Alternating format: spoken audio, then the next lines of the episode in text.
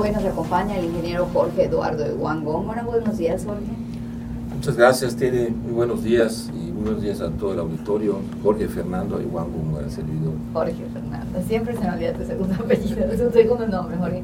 Eh, Jorge, actualmente es el presidente de la Fundación Plan Estratégico Yucatán y el día de hoy estamos muy interesados en conocer, tanto yo como mi público, que cómo nace la fundación, la historia, un poquito la historia de la Fundación Plan Estratégico. Bueno, la Fundación Plan Estratégico nace con una iniciativa de algunas cámaras empresariales, eh, los sindicatos de trabajadores, eh, tanto la CTM como la CROC, el Instituto Tecnológico de Mérida, entre otros, que pues tenían un cierto interés en ver que ya la ciudad estaba creciendo eh, muy fuerte y, querían hacer una regulación del de ese crecimiento urbano para darle orden y es así como empiezan a plantearse las estrategias y las ideas del crecimiento urbano para que pueda empezar a desarrollarse el plan, es así como se empieza a crear esta asociación eh, no gubernamental,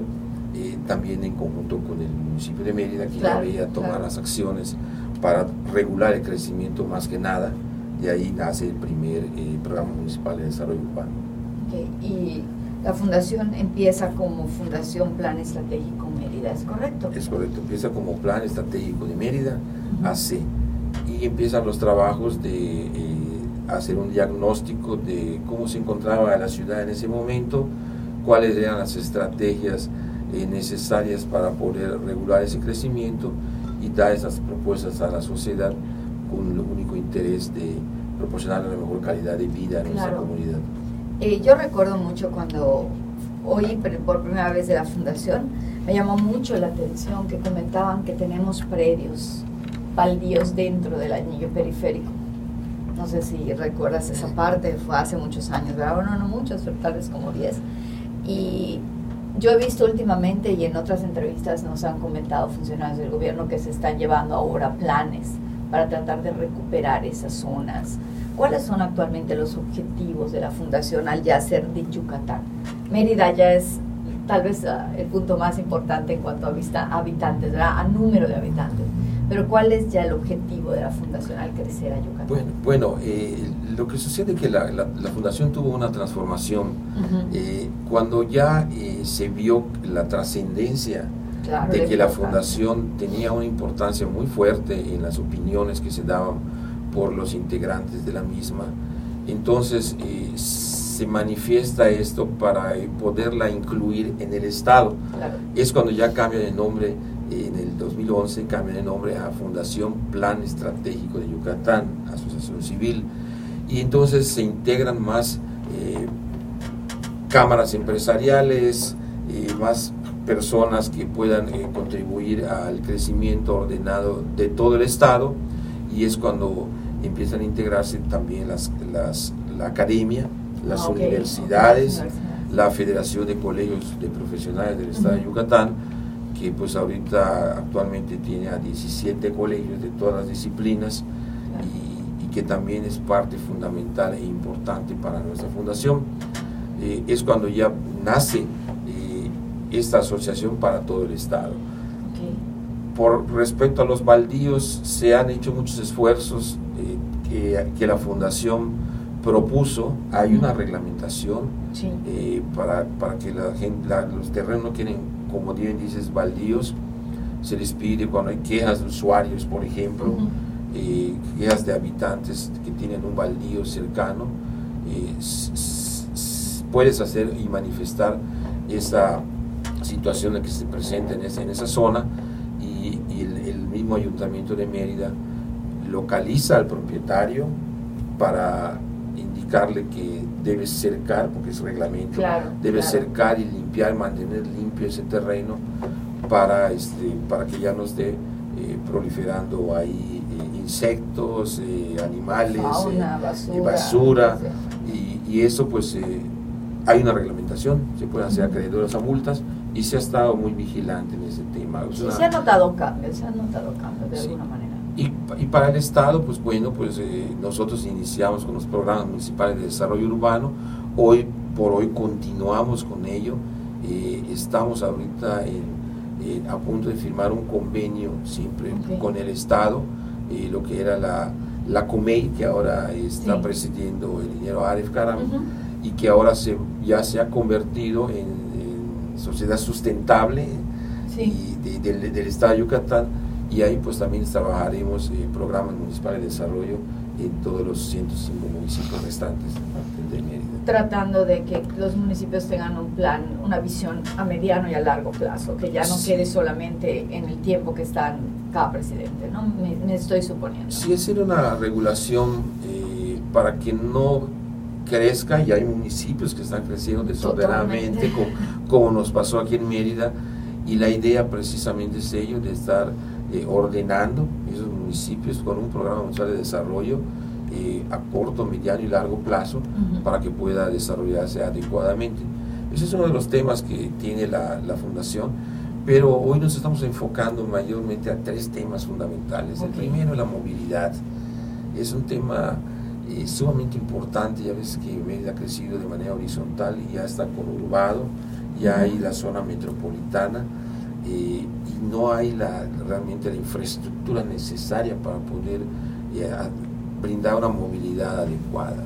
Es uno de los temas que hemos estado trabajando de manera conjunta con las cámaras empresariales, eh, con las universidades, para hacer realmente un crecimiento un poco más ordenado en toda esa zona eh, metropolitana, que hoy por hoy nos demanda ya empleos, nos demanda trabajo, pues también hay que atenderla. se está trabajando mucho también en el anillo periférico, dando propuestas para el transporte, son los temas fundamentales. Pero no solo ello, sino que también la movilidad integra lo que es la señalética, la infraestructura necesaria como son las conexiones y banquetas en buen estado, las medidas adecuadas, que no existan obstáculos en las, en las banquetas para que puedan transitar pues no solo los peatones, sino también las personas con capacidades diferentes. Y, eso pues es algo que tenemos que estar trabajando muy fuertemente con las autoridades y se ha venido desarrollando. El otro tema que es sumamente fundamental es el agua. Eh, nuestra ciudad, nuestro estado es muy rico en, el manto acuífero, pero lo estamos contaminando terriblemente. No existe un saneamiento adecuado, hoy se están haciendo muchos esfuerzos para hacerlo. Sabes que no contamos con un drenaje sanitario, más que en algunos lados y en las nuevas ya desarrollos habitacionales, pero, pero entonces sí necesitamos eh, darle un saneamiento adecuado a, nuestras aguas. Jorge, hablando justamente de esto en, varias, en varios programas anteriores, hemos estado hablando mucho de la movilidad y, me da mucho gusto saber que, que una asociación civil que es representación ciudadana está trabajando con esto porque tanto el ayuntamiento como el gobierno y como la parte de, sí, el ayuntamiento fue el ayuntamiento con diferentes dependencias y el gobierno justamente con AREF, nos hablaban de la importancia que le están dando a la movilidad. Es, es muy bueno que ustedes también estén enfocándose a eso, ¿no? Para que sea un trabajo no solamente del gobierno, sino de la sociedad. Sí, hemos estado participando muy fuertemente eh, con el IMPLAM, Instituto de Planeación del municipio de Mérida. Fíjate, y, nuestra fundación ha participado activamente con ellos, hemos dado muchísimas eh, estrategias e ideas para poder planear lo que viene, los municipios, prueba de ellos el PMDU que, se, que, se, que ya se fue publicado hace año y medio, casi dos años, y que también se va a ir modificando conforme esto va creciendo eh, los planes municipales de desarrollo tienen que ser así activos, no puede ser, aunque esté manifestado para eh, largo plazo, siempre empiezan las variantes conforme va haciendo un crecimiento de desarrollo eh, habitacional con crecimiento urbano y hemos estado trabajando las cámaras empresariales, la fundación con el IMPLAM.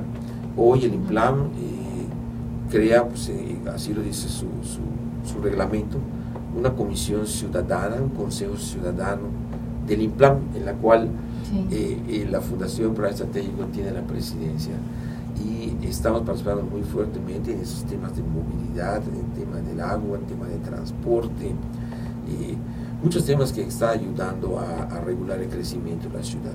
Y también vemos aspectos sociales. Hicimos una competencia el año pasado multidisciplinaria en conjunto con la modelo, en la cual eh, se hizo un diagnóstico de la colonia guadalupana, una de las colonias marginales de nuestra ciudad de Mérida, y en el cual se dio una propuesta de cómo eh, revivir esta colonia eh, en todos los aspectos social, económico, cultural, político, y que esta gente que se siente aislada pueda seguir participando en la ciudad.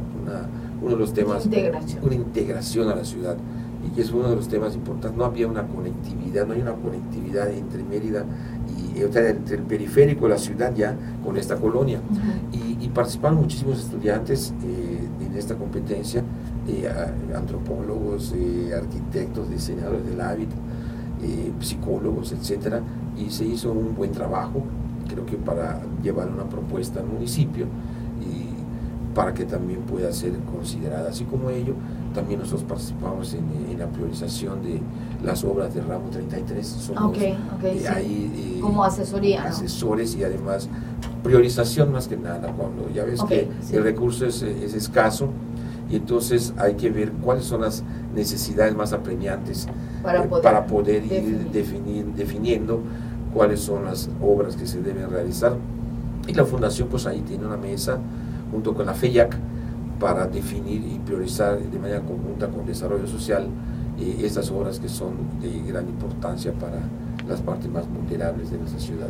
Yo creo que es muy importante porque a veces los presidentes municipales pueden sentirse solos, ¿no? O sea, o con una estructura menor que lo que es en una ciudad como Mérida. Municipios más pequeños, más alejados de la metrópoli, pues tienen esa situación. Uno de los principales problemas que está padeciendo el, Estado es que no existe una preparación adecuada de la gente que le sirve a los que ya van a requerir eh, licencias de construcción, eh, desarrollos habitacionales o cualquier tipo de construcción. Y es una de las cosas en las que nosotros estamos trabajando, unas propuestas que le estamos llevando al gobierno del Estado para darles capacitación a ese tipo de gentes que son los que pues realmente van a ser los servidores públicos. Y finalmente son los que enfrentan al público, no a los desarrolladores, a, los constructores, al cliente. Exactamente. Jorge, pues yo creo que nos queda corto siempre el tiempo. Si quisieras comentar algo para cerrar y, antes de comentarles a nuestros radioescuchas sobre la página de la federación. Bueno, yo lo que pues, sí quisiera comentar es que la relevancia de nuestra fundación, Fundación para el Satélite de Yucatán, eh, es que es un, grupo multidisciplinario. La integran las cámaras empresariales, eh, Canaco, Canadevi, Canacintra, la misma CEMIC, eh, entre otras, el Instituto Tecnológico de, Mérida en la, parte académica, la UADI, todas las universidades, la Modelo, la Marista, la Nahuatl Mayab, eh, la Federación de Colegios Profesionales que que, representa 17 disciplinas de, profesiones, los dos sindicatos, la CENTEM y la CROC, y también en el aspecto gubernamental, también tenemos la, la Secretaría de Planeación, la Secretaría de Fomento Económico eh, y la Secretaría de Fomento Turístico, que son también, intervienen en el crecimiento de todo el Estado, intervienen en, en el aspecto económico, en el aspecto político y, también y social abarca los cuatro ejes, económico, social, eh, político y, este, y técnico. También está integrada eh, no solo por la, academia, sino también eh, las, las universidades, como te comento, y las cámaras empresariales, y el municipio de Mérida.